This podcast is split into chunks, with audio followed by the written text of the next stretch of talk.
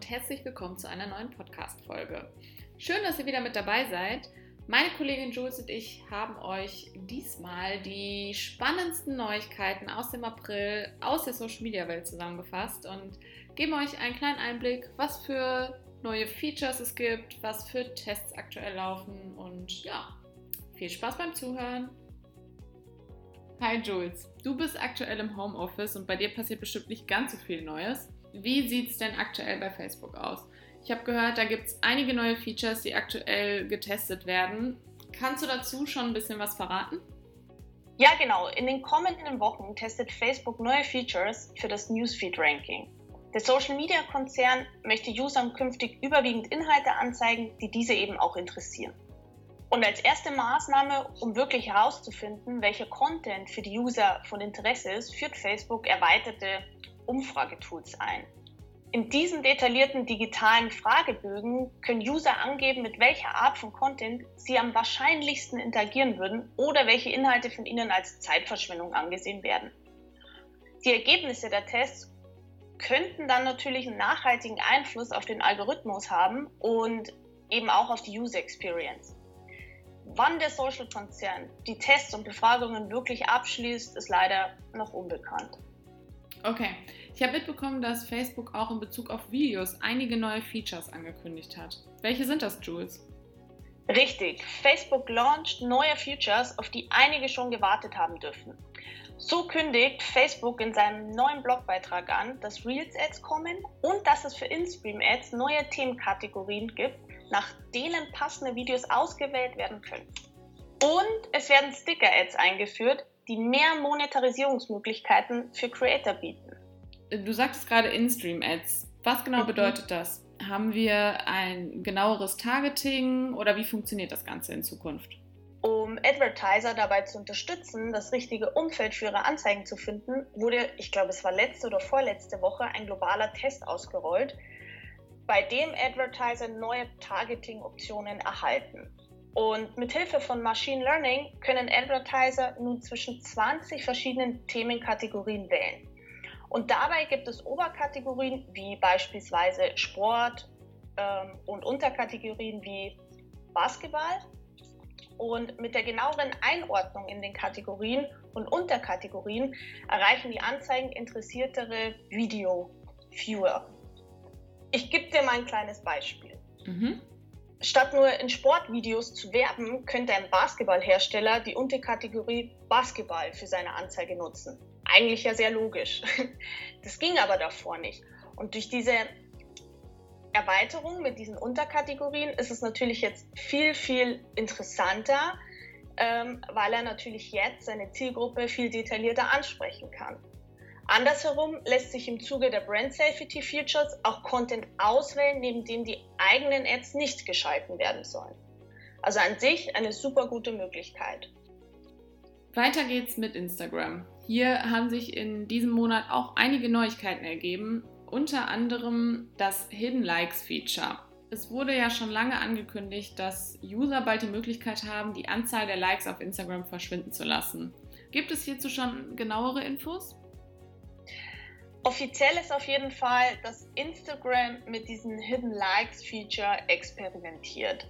Eden Mosseri, also der CEO von Instagram, bestätigte die Meldung selbst, dass eben nun ein neuer Test mit der Anzeige der Likes-Anzahl auf der Plattform durchgeführt wird. Ähm, konkret heißt es, dass User aus dieser kleinen Testgruppe ab sofort selbst entscheiden können, ob die Anzahl Gefällt mir Angaben sichtbar sein soll oder eben nicht.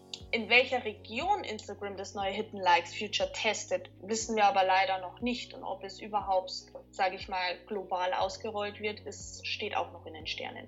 Weiß man schon, ob das Ganze auch für Facebook gelten soll? Ähm, ja, Mosseri hat auch angegeben, dass ein ähnlicher Test auf Facebook durchgeführt werden soll.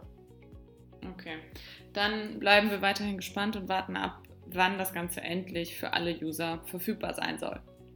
Abwarten und Tee trinken. Ebenfalls neu sollen die Storylinks auf Instagram sein. Jules, sag mal, stimmt es, dass demnächst dann Storylinks auf Instagram geben wird und die dann ganz einfach für alle User verwendet werden können? Jein, also derzeit sind gleich mehrere Funktionen im Test, Dazu gehören neue Sticker für die Stories und Star Wars Hintergründe für die Chats. Der Social Media Experte Alessandro Paluzzi entdeckte nämlich den Test für einen Linksticker. Und dieser könnte, wenn er das wirklich ist, was er zu sein verspricht, ziemlich cool für alle werden, die über einen Instagram-Account versuchen, Traffic auf andere Seiten zu leiten. Und was passiert dann mit dem Swipe-Up-Link, der bis jetzt ja nur Usern zur Verfügung steht, die mehr als 10.000 Follower haben?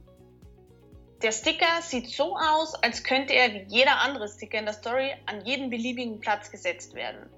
Und das würde natürlich Accounts die Möglichkeit geben, ihre Stories anders zu gestalten und nicht immer auf den Swipe-Up-Link zu vertrauen, der dann am unteren Bildschirmrand eingezeigt wird. Somit könnte der Linksticker dann natürlich prominenter in der Story platziert werden.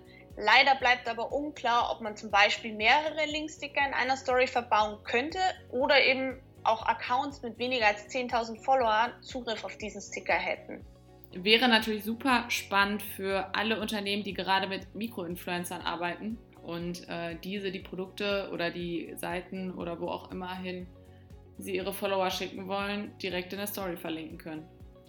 Kommen wir nun zu TikTok. Auch hier gibt es wie immer einige Neuigkeiten. Unter anderem soll es neue Ad-Formate geben. Kannst du uns hier schon ein bisschen was verraten? Ja klar, Berichten zufolge baut TikTok seine E-Commerce-Optionen weiter aus und konzentriert sich dabei auf Instagram-Shopping. Und das erste neue Ad-Format sind sogenannte Collection Ads. Und mit diesen wird es Unternehmen und Brands ermöglicht, ihren Produktkatalog mit branded Videos zu verknüpfen.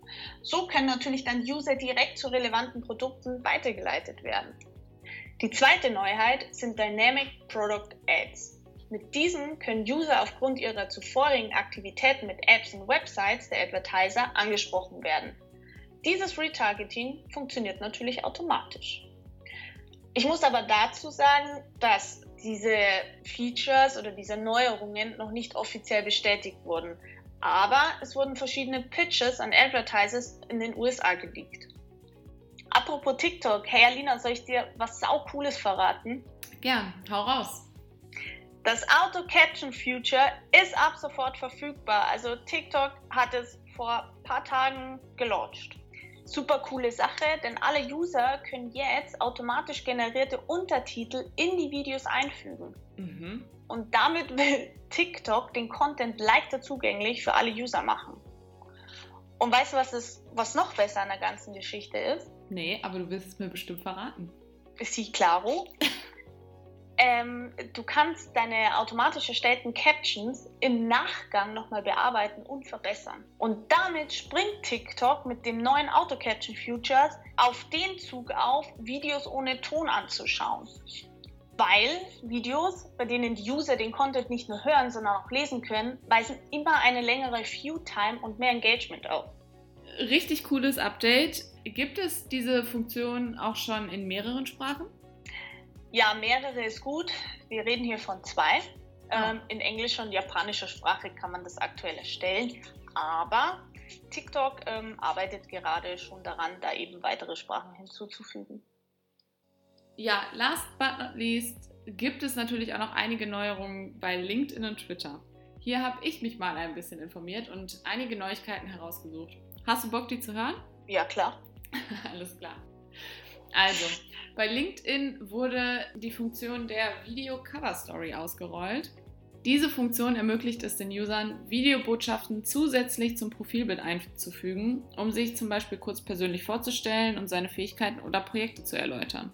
Sobald man seine Cover Story für sein Profil erstellt hat, erscheint um das Profilfoto dann ein orangener Ring und die Cover Story wird automatisch lautlos als Vorschau wiedergegeben okay, aber Cover Stories auf LinkedIn, also ich meine, für was nimmt man das denn her? Die Cover Stories sind zum einen für Menschen, die sich gerade auf Jobsuche befinden, eine gute Möglichkeit, um sich eben kurz vorzustellen, die Berufsmöglichkeiten zu erläutern oder auch seine Talente zu zeigen. Zum anderen können Recruiter sich aber auch von zum Beispiel interessierten Bewerbern einen ersten Eindruck verschaffen, indem sie auf das Profil gehen und sich dieses Video eben ansehen. Ah ja, dann ist es ja mega cool. Genau.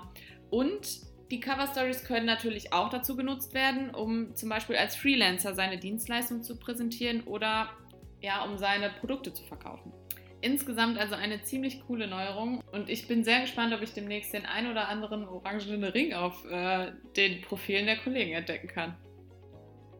Okidoki, du meintest, du hättest aber auch zu Twitter einige Neuerungen? Ganz genau. Ich weiß nicht, ob ihr es schon gehört habt, aber Twitter hat vor kurzem seinen eigenen Audiobereich, äh, ganz ähnlich der Drop-in-Audio-App Clubhouse, die vor einigen Monaten ja so sehr gehypt wurde, gelauncht. Das Ganze nennt sich Twitter Spaces und Spaces ist eben eine Möglichkeit, Live-Audiogespräche auf Twitter zu führen. Ah, okay, interessant. Ist es dann eigentlich das gleiche wie Clubhouse? Im Prinzip schon.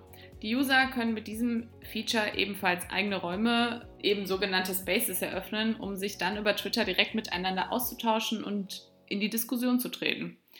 Ebenfalls arbeitet Twitter aktuell an einem Webplayer, der es den Usern ermöglichen soll, Spaces zu schließen, während man den Gesprächen dann weiter zuhören kann, um währenddessen eben auch andere Dinge auf der Plattform zu machen.